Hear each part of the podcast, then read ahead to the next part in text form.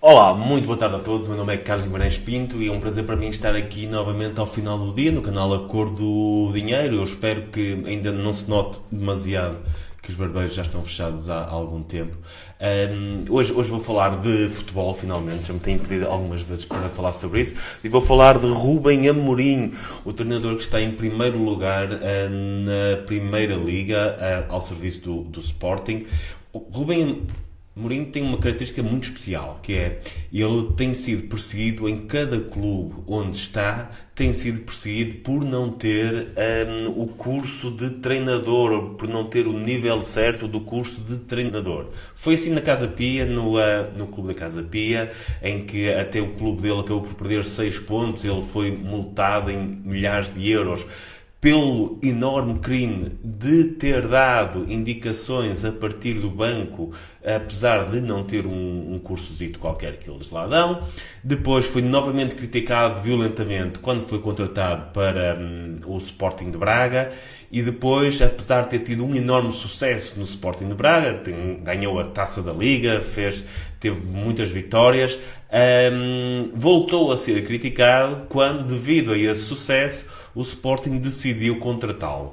Uh, das três vezes, quando treinava o Casa Pia, em que até acabou por ser suspenso, uh, quando treinava o Sporting Braga e agora uh, a treinar o Sporting, das três vezes recebeu queixas da Associação Nacional de Treinadores de Futebol um, por não ter um cursozito qualquer que eles fazem lá para os treinadores de futebol que o impede de efetivamente ser um, apresentado como treinador principal da equipe. Isto é muito a imagem um, daquilo que é o país e, de certa forma, é, em boa parte, a Europa, que é um excesso de zelo na altura um, de exigir qualificações a todo e qualquer profissional. Isto é corporativismo puro. Porquê? Há situações em que se justifica que um profissional tenha algum tipo de credencial para um, exercer a sua profissão. Há situações. Tem, temos que ter três condições, que é essa credencial ou essa formação uh, efetivamente atribuir características adicionais à pessoa que as tem, ser mais capaz de, de exercer essa profissão. Quem beneficia dos serviços dessa pessoa não ter forma de saber se a pessoa é credenciada ou não, e o facto de não ser credenciada ter um impacto fortemente negativo nos serviços que são prestados. Quando falamos, por exemplo, de médicos, faz sentido. Porquê? Porque um, um médico que tem um curso de medicina saberá muito mais do que uma pessoa que não tem.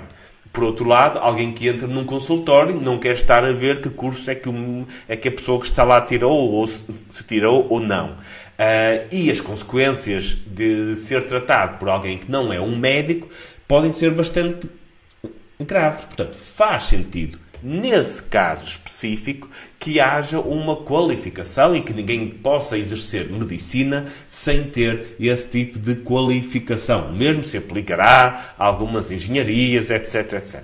Mas vamos ver o caso de um treinador de futebol. Será o curso será que lhe dá mais capacidades para treinar uma equipa de futebol do que alguém que não tenha? É possível que dê alguma coisa. No caso do Rubinho Mourinho parece que não, não fez grande diferença. É possível que tenha um contributo, mas quem beneficia dos serviços dele, que são os jogadores, o clube, até os adeptos, sabe perfeitamente que ele não tem o curso. Portanto, não há benefício nenhum para aquelas pessoas em haver a obrigação dessa qualificação. Porquê? Porque eles sabem que ele não tem o curso e mesmo assim optam por beneficiar daqueles serviços.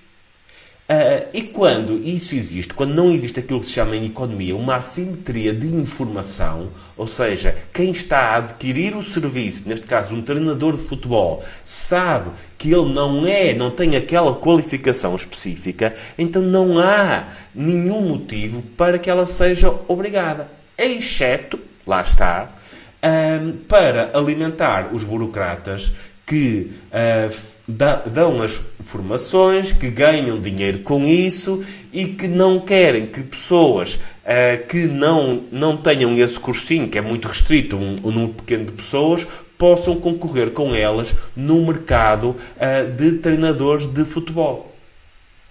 E a isto dá-se o nome de corporativismo. Não é só no futebol, existem muitas, muitas áreas por aí fora onde se exigem credenciais ou formações que não acrescentam absolutamente nada à qualidade dos, um, ehm, dos profissionais e só são exigidas porque os profissionais da profissão específica querem se proteger da competição.